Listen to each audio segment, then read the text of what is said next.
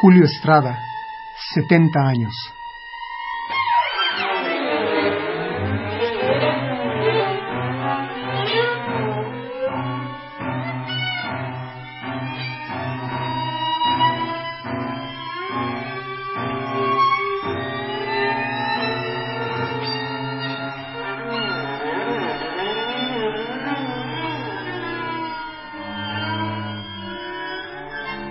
Poder de la imaginación.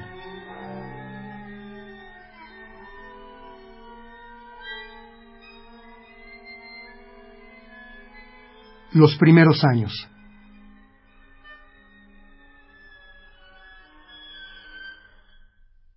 Bien, mis padres llegaron a México exilados un 20 de noviembre de 1941 al puerto de Veracruz y se llevaron una gran sorpresa porque vieron que había mucha gente con taparrabos y con penachos. Se pescaba el 20 de noviembre y dijeron, coño, este país no ha cambiado. mi, mi, mi padre había sido jefe de Estado Mayor en la República Española y jefe de la inteligencia militar. Eh, durante muchísimos años pasó inadvertido en España y hace un par de años acaba de salir un libro, bueno, a salir ahora dos libros más sobre él y otro más con sus textos de análisis de la Guerra Civil Española. Era un militar que odiaba a los militares y con sobrada razón. Y era un militar que detestaba a los políticos y con sobrada razón. Escribió un libro muy significativo que publicó en México con los ahorros escasísimos que podíamos tener, porque no comíamos muy bien tampoco, eh, que se llamaba Democracia sin partidos. Y tenía sobrada razón. O sea, anarquista. Tenía sobrada razón. Y decía muy elegantemente que no tenía nada que ver con el asunto mexicano, pero desde luego que podría aplicarse a México y todavía con sobrada razón. Mi madre era una mujer muy inteligente, igual que mi padre. Tenía una formación solamente de primaria, una mujer encantadora. Una mujer encantadora, una, encantadora, mujer extraordinaria, sensitiva, muy artística, etcétera. Y, en fin, entre los dos fueron un par de polos opuestos extraordinarios que me ayudaron a ser, por una parte, eh, racional, hasta donde se puede, y por otra parte, con esa semilla muy sensitiva que provino de, de mi madre y que desembocó en que yo fuese músico algo a lo cual se oponía desde que era yo niño. A los 10 niños, a los 10 años me quedé mm, paralizado en la calle escuchando música, música mía. Y cuando se lo dije me dijo, eso no puede ser. o sea, en tu cabeza. En mi cabeza, sí. Es decir, creando música yo mismo. Y al llegar a casa me dijo, no, no, eso no, eso no puede ser de ninguna manera. Entonces me tuve que hacer, no sé, de mucha fuerza y largar de mi casa a los 14 años para obligarlos a dejarme estudiar música. Y después descubrí con los 35 años que eh, el sentido que tenía que mi madre supusiera que yo fuera músico y era que uno de sus hermanos había sido fusilado, los dos habían sido fusilados por Franco, y uno de ellos era violinista. Ah. Entonces no podía soportar. Esa presencia tan difícil. ¿Y tú te enteraste a los 35 años? Lo mantuvo siempre callado y nunca quiso hablar de ello. Era sí, tan doloroso y eh, tan secreto y tan reprimido que pues desembocó en mí, ¿no? Pero yo no, no, no me dejé.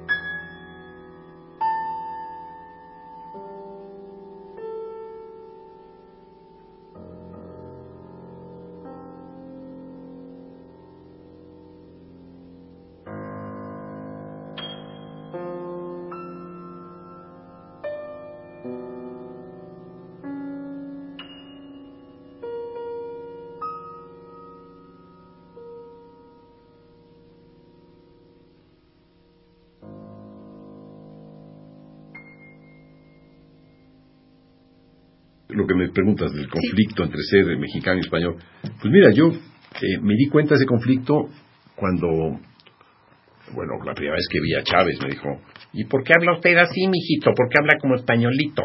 Con esa voz tan viril que tenía. Y le dije, bueno, porque a mí me enseñaron a hablar bien. Y bueno, la secundaria igualmente me tenían, me tenían fastidiado porque decían que los españoles habían traído la sífilis y todas esas enfermedades. Y mis padres me dijeron, tú responde y di que si no hubiera sido por nosotros, esta gente sería en los árboles. Y yo con esa espontaneidad que tiene un chaval a los 11 años, pues llegué a decir eso a la secundaria y me quemaron los pies, porque la venganza de Cuauhtémoc. Secundaria 3, me tiraban del tercer piso y me cachaban en el primero. Sí, era el gachupina que había que pasar de un piso hasta el otro y no, no me mataron de casualidad. ¿Realmente? De veras, te lo juro, no, no sobreviví a muchísimas cosas, ¿no? Sobre todo en la primaria, que hice una, un par de años en la Benito Juárez, pues después en la secundaria 3 y fue muy, muy, muy, muy difícil. ¿Pero por qué? Porque... Porque español, porque hablaba con la Z. Hablabas con la Z. Mm. Entonces había un, no sé, un compañero en la primaria que se llamaba Hernán, y yo decía Hernán Cortés, bueno, sabes, todos los días nos pegábamos, ¿no? Todos los días. Y un día nos encontramos después de cuatro o cinco años de no vernos, y nada más vernos nos pegamos de nuevo. no lo he visto desde entonces.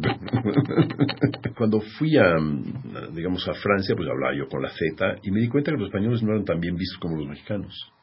Messiaen, que era casi hijo de cura, era así muy, muy metido en la iglesia. Cura el mismo. Cura, el mismo, sí, exacto.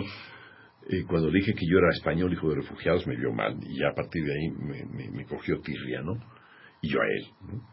Pero regresar a México, hice un programa aquí en, Radio Universidad eh, y me di cuenta que era un poco absurdo, ¿no? Hablar con la Z. Yo escuchaba a alguien como Luis Ríos, un magnífico literato, profesor universitario extraordinario, y que tenía un programa de hablar tan bien, tenía un acento realmente salamanca, ¿no? Tenía un español extraordinario. Un placer un orgullo escuchar a alguien que hablara tan bien y pensara además también. Y me pareció que yo no hablaba ni pensaba también como Luis Ríos y que, que podría ser un poquitín más, más discreto, no, no mostrar mi españolismo y también al mismo tiempo me di cuenta que pues, este era mi país, que aquí tenía mis hijos, porque aquí iba a tener a mis hijos, estaba casado con Belia, con quien mantuve durante 48 años hasta que falleció. Y me costó trabajo, pero no demasiado, el quitarme la feta.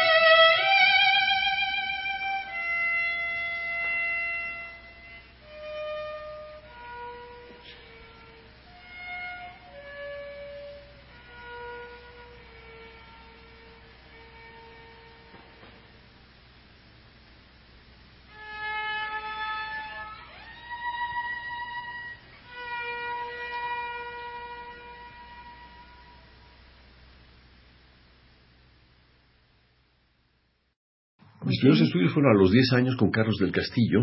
Ajá. En una academia que quedaba en la calle cierto, que era acérrimo enemigo de Carlos Chávez. Escribió... Me parece perfecto. Sí, escribió miles de libros, pero yo los leí. Sí, ¿no? sí, sí, y era muy amigo de, de Manuel Meponce, Ujú. lo cual habla bien de él como músico, en ambos aspectos, ¿no?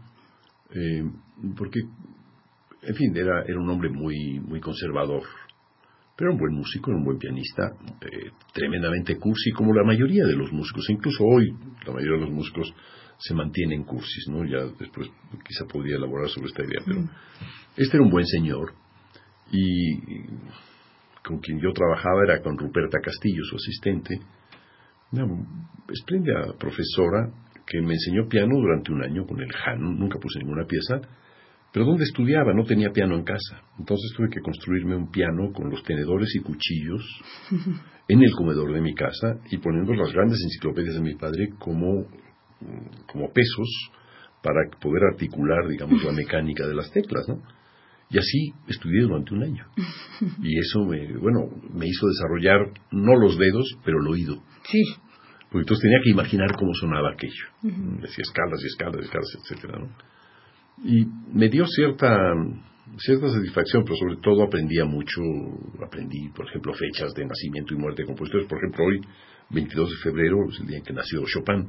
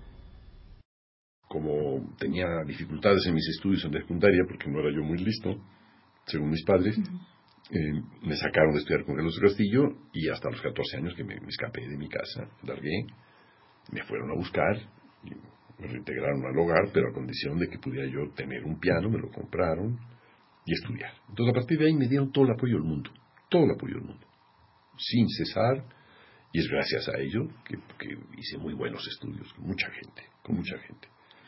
Estudié con la familia de Elías, que educaron mi oído y resultó ser tan absoluto aunque menos absolutista que el de ellos, ¿no? Y después estudié en la escuela de música, estuve con Juan de Tercero, con Salifán de en el cielo, pero yo muy mal, porque soy zurdo, no sordo, y era, era disléxico, hiperdisléxico. Eso me condujo después a hacer música que parece multidisléxica, como decía nuestro querido Stefano Scodanivio. Y Intenté estudiar oboe también con el mismo Sally Vandenberg, pero a la segunda clase me caí desmayado por falta de aire. Este agarró el oboe y me dejó caer al suelo. Tú cállate si quieres, yo dígame mi instrumento. Yo eh, intenté estudiar composición yo solo eh, y no, no las podía. Fui a estudiar al, conservatorio, estaba el taller de Carlos Chávez y tuve una entrevista con alguien que fue fundamental para mi formación, que era Julián Orbón. Español de origen y cubano de nacionalidad que vino a México exilado porque estaba en desacuerdo con, pues, con la política procomunista de, de, Fidel Castro.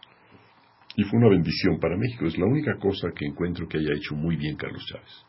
Es decir, es traer a alguien que sí supiera música. Y con él estudié durante dos años y medio, fue una bendición, absolutamente bendición, hasta que se fue, yo esperando que, que viniera alguien en su lugar pues a Chávez se le ocurrió poner al sargento Quintanar, ¿no? Y, pues con el sargento Quintanar terminamos a mal. Y un día Chávez pues me expulsó porque yo le falté al respeto, le dije, usted no entiende de música. Analizando una versión mía de una sonata de Mozart en, re menor. No hay antecedente de eso. Podría, podría incluso ilustrarla, porque suena bastante, bastante bien. Chávez me dijo, esto es muy beethoviano. Yo dije, no señor, esto es Mozart. Beethoven había hecho esto, esto y esto, y Mozart hacía esto, me fíjese bien. E insistía en eso, le dije, perdone que usted no entiende. Me dijo, muchachito, tal, tal, se va usted, le dije, le agradezco una patada suya en mi trasero, me eleva. Y efectivamente, me salí del conservatorio, me fui a estudiar con alguien que después descubrí que era nazi, con Gerhard Münch, que vivía en Tacámbaro, Michoacán, y durante dos años era un hombre muy, muy autoritario, era un hombre profundamente arbitrario. Eh, un día, y fue de los últimos, me pidió que hiciera yo un vals. Haga usted un vals. Le dije, ¿para qué un vals? ¿Quién usted que hacer un vals? Pero, ¿para qué un vals? Pues hágalo. Dije, bueno, iba yo cada jueves hasta Tacámbaro, Michoacán, desde el Distrito Federal, y de vuelta. Y estudiaba con él seis horas seguidas me dio anemia porque no me daban de comer. Yo llevaba un pastel enorme y me daban una tajadita pequeñita, ¿no? Eran muy, muy, muy miserables, muy mezquinos. Y regresé con mi vals y me dijo, este, este vals es una mierda. Le dije, le voy a usted a mostrar lo que es un buen vals. Y tocó una obra suya. Cuando terminó, le dije, pues eso es una mierda también. ¿cómo se atreve usted esto cuando, eh, cuando se estrenó en Alemania estaba, eh, era la música para eh, Hamlet de Shakespeare, y vino personalmente el Führer a darme la mano y a felicitarme. Dije, bueno, pues esto prueba que usted y el Führer tienen muy mal gusto. Adiós. Y ahí, terminó el encuentro. Y entonces, claro, tenía yo una beca para irme a París, me fui a París, donde estudié con Nadia Boulanger, soy miembro de la Boulangerie. con Messiaen, ahí conocí a Jean Etienne Marie, que era un experto en Julián Carrillo, lo que me permitió conocer muy bien la música de Julián Carrillo. Y que tenía dos o tres de sus pianos, ¿no? Dos o tres de sus pianos, sí, y los conocían, ahí estaban en la Escuela Cantorum, ¿no? Sí. Y bueno, fue una, una cosa muy, muy, interesante porque aquí Carrillo tenía la fama de ridículo, ¿no? Recuerdo un buen amigo que decía que Carrillo había inventado el sonido 13, pero que su hijo Antonio había hecho el 1250. había devaluado el peso, ¿no? Cuando entró Ruiz Cortines, ¿no? Porque era secretario de Hacienda, ¿no? Y aparte de eso conocí, a través de, a través de Temerí, eh, conocí a, a a quien me unió una profunda amistad y una relación de trabajo hasta el final de sus días. Y conocí también a Puseur, Henri Puseur daba clases. Después me fui a Alemania en una época a estudiar con Stockhausen, también con Puseur y con Globocar, en el Conservatorio de Colonia. Y fue un gran descubrimiento, era un tipo por, encima de lo normal, ¿no? Globocar.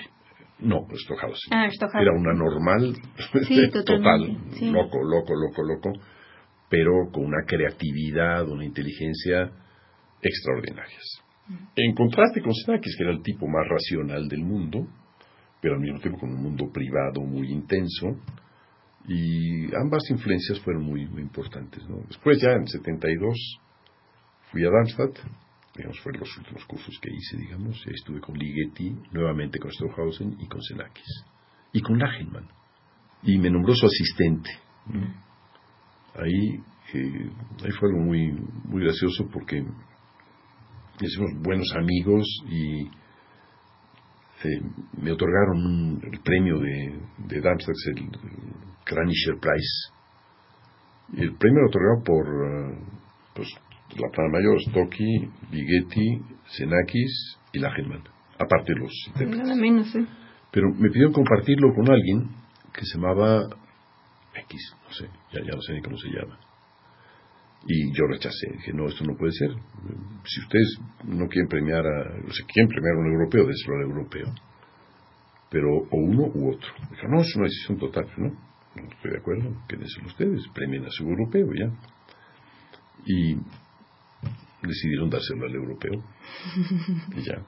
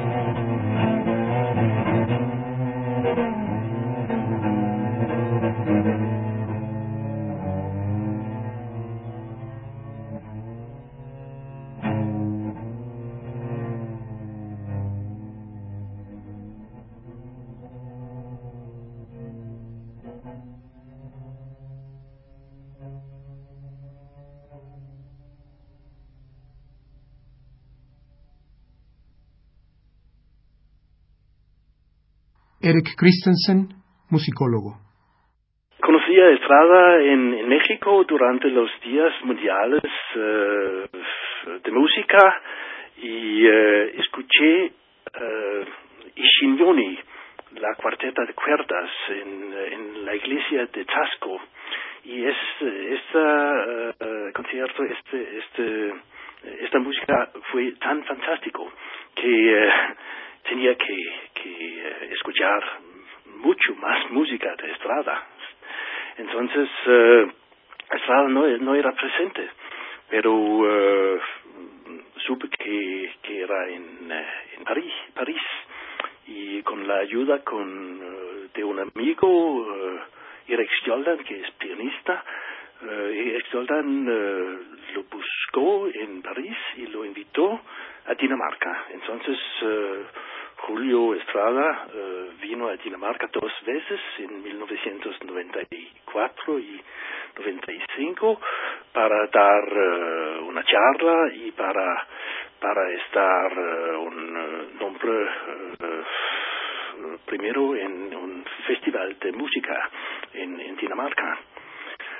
Su música da siempre una eh, impresión muy, muy fuerte. Es eh, una impresión de energía, movimiento, precisión, expresión muy fuerte, también eh, sorpresas.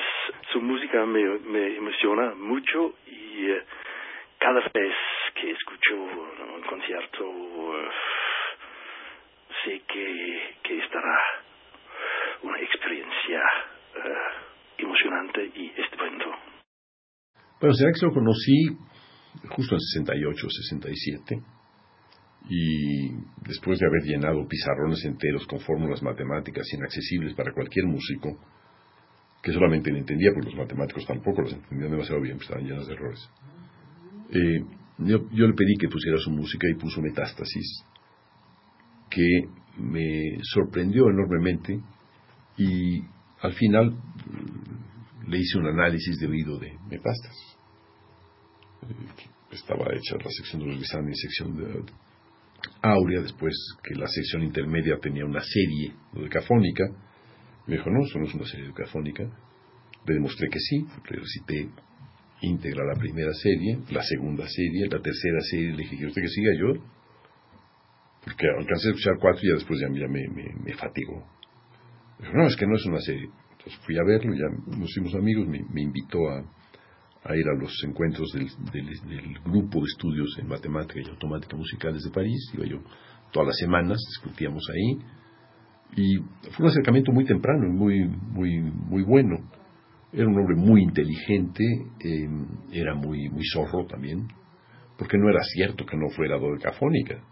Él sabía perfectamente. 25 años después, eh, buscando sus archivos, un experto me dijo, Radostán, que sí, que era, que era dodecafónico. Tenías razón, Julio. Lo que pasa es que eran eh, operaciones de la teoría de grupos finitos aplicadas a la serie, con lo cual hubiera enriquecido la pobreza de los serialistas. Pero no, él no quiso ser, digamos, incluido en el grupo de los seriales y permaneció aparte, creando cosas siempre muy nuevas. Fue un hombre, digamos que eso, eso en, en Senakis y lo mismo en en esa idea de, de estar hacia adelante, de buscar soluciones nuevas, de querer resolver las eh, interrogantes que nos plantea la imaginación, fue para mí, digamos, la, base de la educación. Nunca utilicé los métodos en me parecieron bastante absurdos el pensar que la estadística te pueda resolver algo, yo, mi oído no, no, lo, no lo permite. Cuando oigo Senakis digo, esas ideas de él que tiene que es una lluvia de, eventos, a mí me parece que es una, avalancha de piedras, ¿no? No me, parece en ese aspecto nada, nada fino, siempre es bastante, bastante cargado de energía, demasiado a veces, pero en todo caso me, me atrajo mucho que hubiera alguien que no, que no te enseñaba métodos concretos, sino simplemente te enseñaba que había una imaginación, de la cual no hablaba, y una forma de resolver las cosas de lo cual permanentemente hablaba. Y esa relación, digamos, fue estrechándose, vino aquí a México en 78, lo invité, nos hicimos muy, muy, muy amigos y me invitó a, trabajar con la computadora OPIC. En México presentó, creo la segunda presentación que se hizo de OPIC fue en México.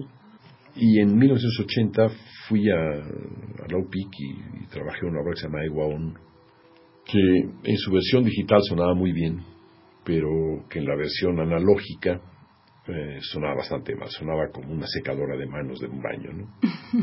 y, esto porque la amiga íntima de Senakis, que era eh, Cornelia Collier, tiró a la basura todas las cintas digitales por una pelea que tuvo con él.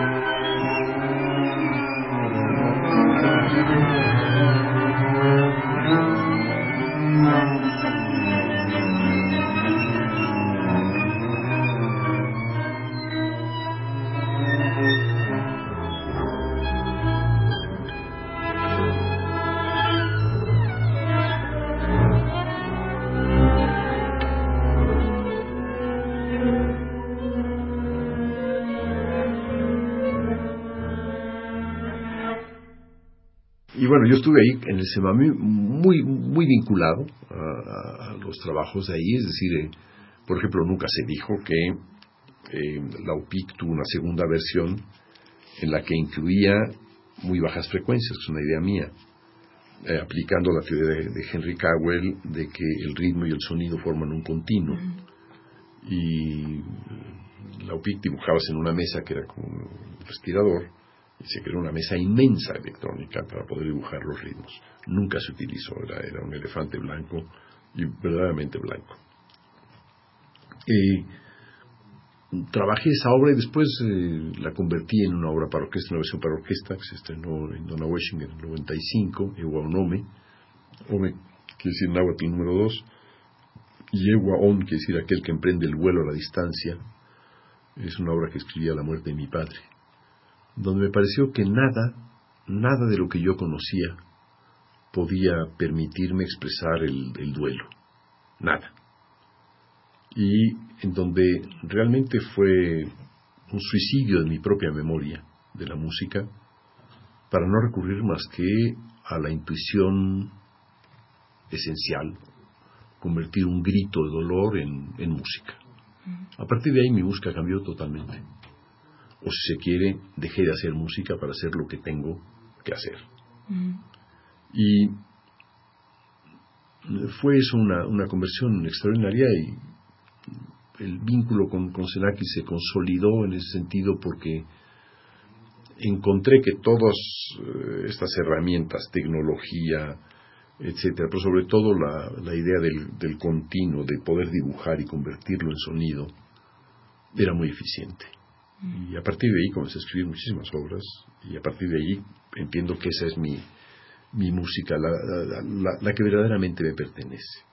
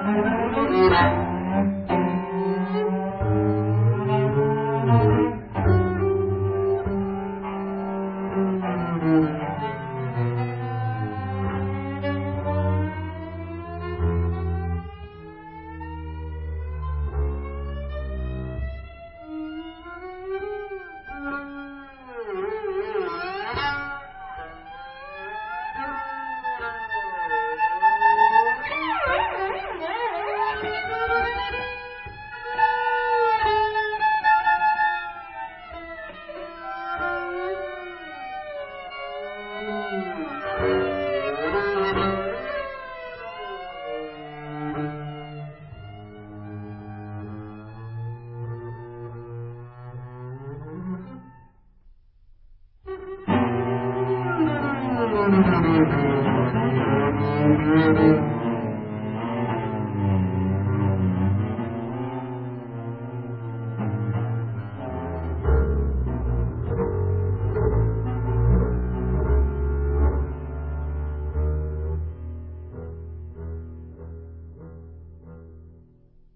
de lo que nunca se habla en la enseñanza de la música es de la imaginación. Eh, tú quieres estudiar y entonces tu maestro ya sabe lo que tienes que hacer. Un vals, o una imitación de Mozart o de Wagner o lo que quieras, pero todo es imitación. Es decir, tienes que ajustarte a los métodos que existen y esos métodos han sido diseñados para resolver problemas a los compositores. Eh, el compositor pues es un usuario de un sistema. Así como hoy aquel que utiliza una computadora es usuario de tal sistema, el sistema X para componer o para producir partituras o lo que sea. Pero no sabe qué hay detrás de esa caja negra. Y detrás de esa caja negra, pues tiene que haber algo bastante interesante, que es cómo se resuelven los problemas, es decir, cómo organizas una secuencia en el tiempo y cómo haces que esa secuencia se refleje en el espacio. Con lo cual, las alternativas son o imitar, o crear contrapuntos, o crear otras melodías, justamente, o crear armonías, dicho en términos muy tradicionales. Me parece que el ahondar sobre eso es más importante para tener autonomía. De ahí que me he dedicado durante, no sé, los últimos 30 o 40 años a investigar sobre teoría de la música. Música y teoría de grupos finitos, una teoría de los intervalos, una teoría de los intervalos que postulé hace 30 años ya, dando clases justamente, y que hoy en el IRCAM están interesados en desarrollar y poner al, alcance de, todos los usuarios. Es una, teoría que eh, se describe como la que ha reducido al menor número de casos todas las agrupaciones de intervalos. Porque en Estados Unidos hace 60 años se hacía Allen Ford, eran 240 y pico, después sus alumnos redujeron a 180, 120, pero yo reduzco a 77 casos. ¿Qué significa eso?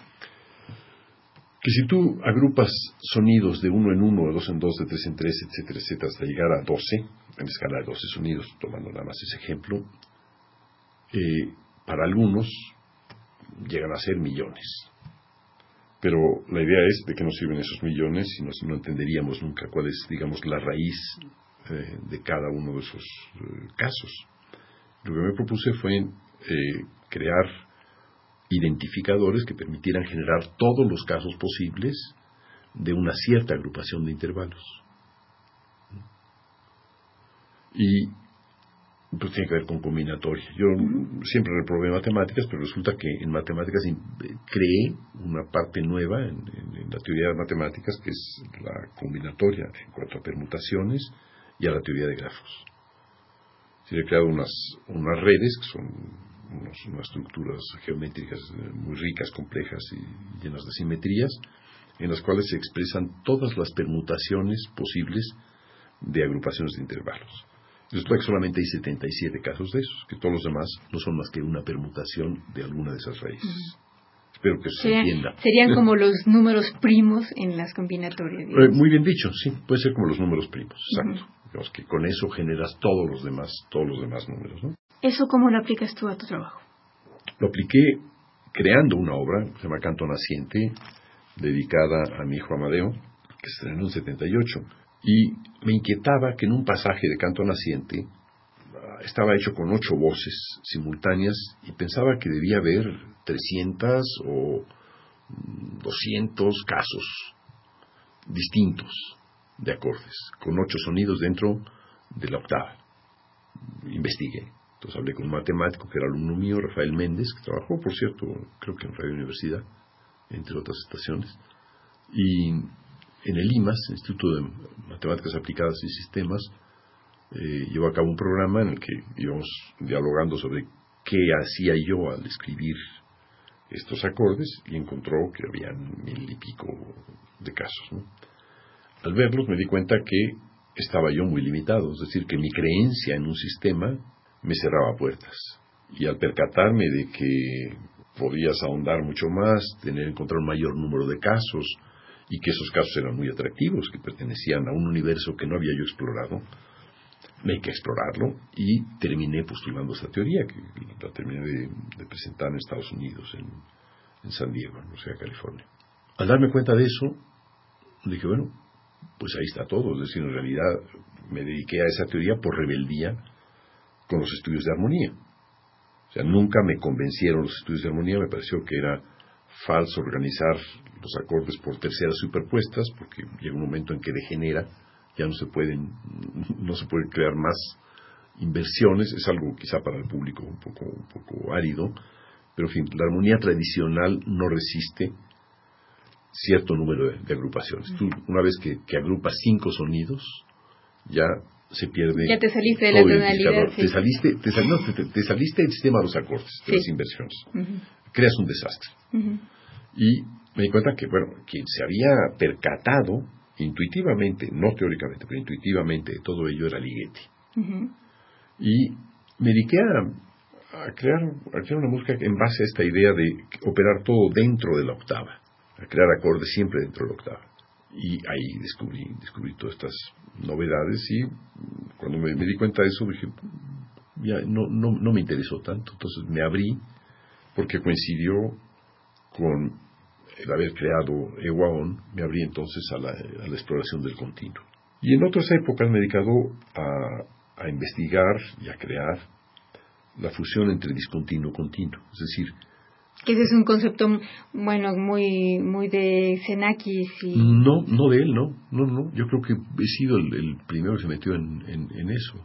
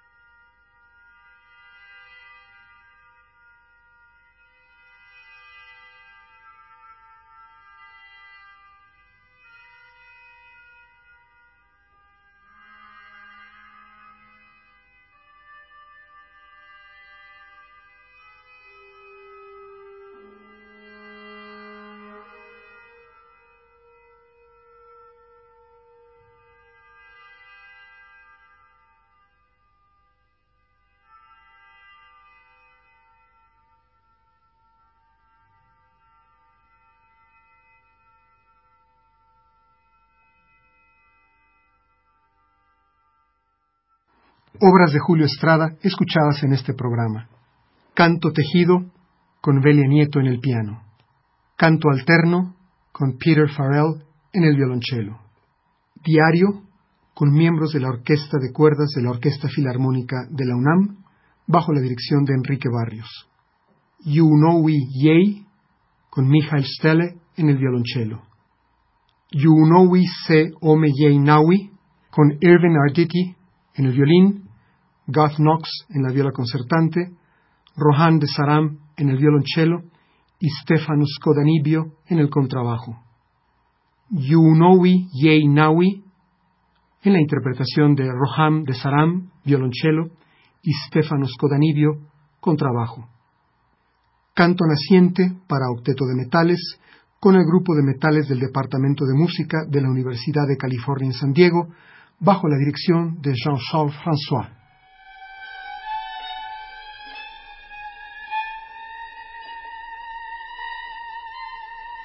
Julio Estrada, 70 años.